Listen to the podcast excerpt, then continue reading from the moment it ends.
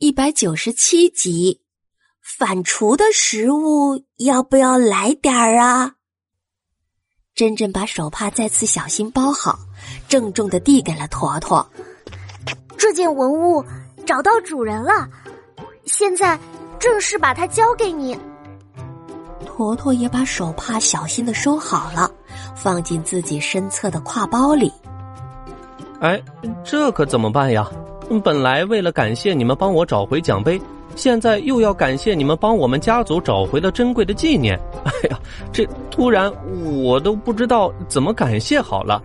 哎，你们饿不饿呀？我胃里还有好多的梭梭树还没消化呢，能吃热乎的。哦，天哪！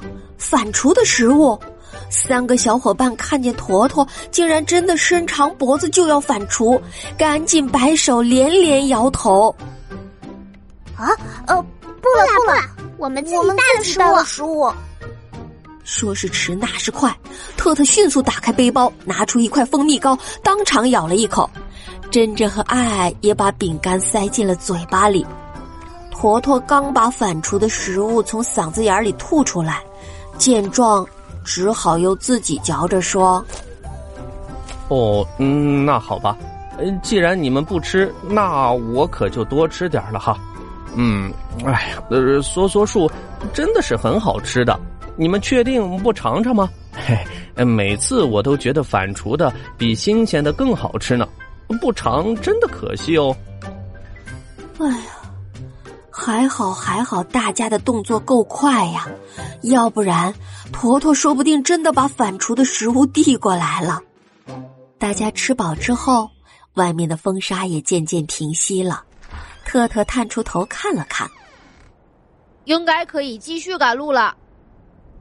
这个小房子对坨坨确实有点憋闷，他赶紧爬出去，然后绷直双腿舒展了一下，又半跪下上半身说。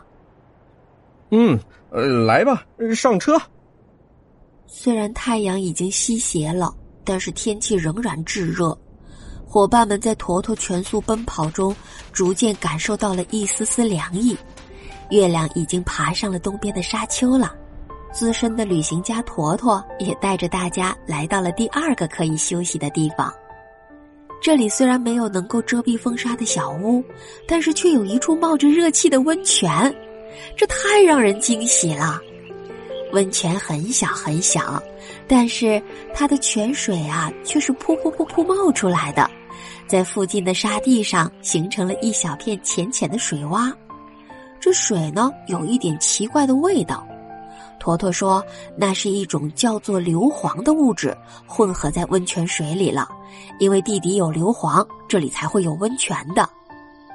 小伙伴们都靠在坨坨身边。面前的温泉水洼为他们驱散了夜里的寒凉，因为沙漠的昼夜温差是很大的。别看白天很热，太阳一落下去，马上就会感觉到凉的。不得不说，坨坨先生以他丰富的经验给大家找的这个休息的地方，真是太合适了。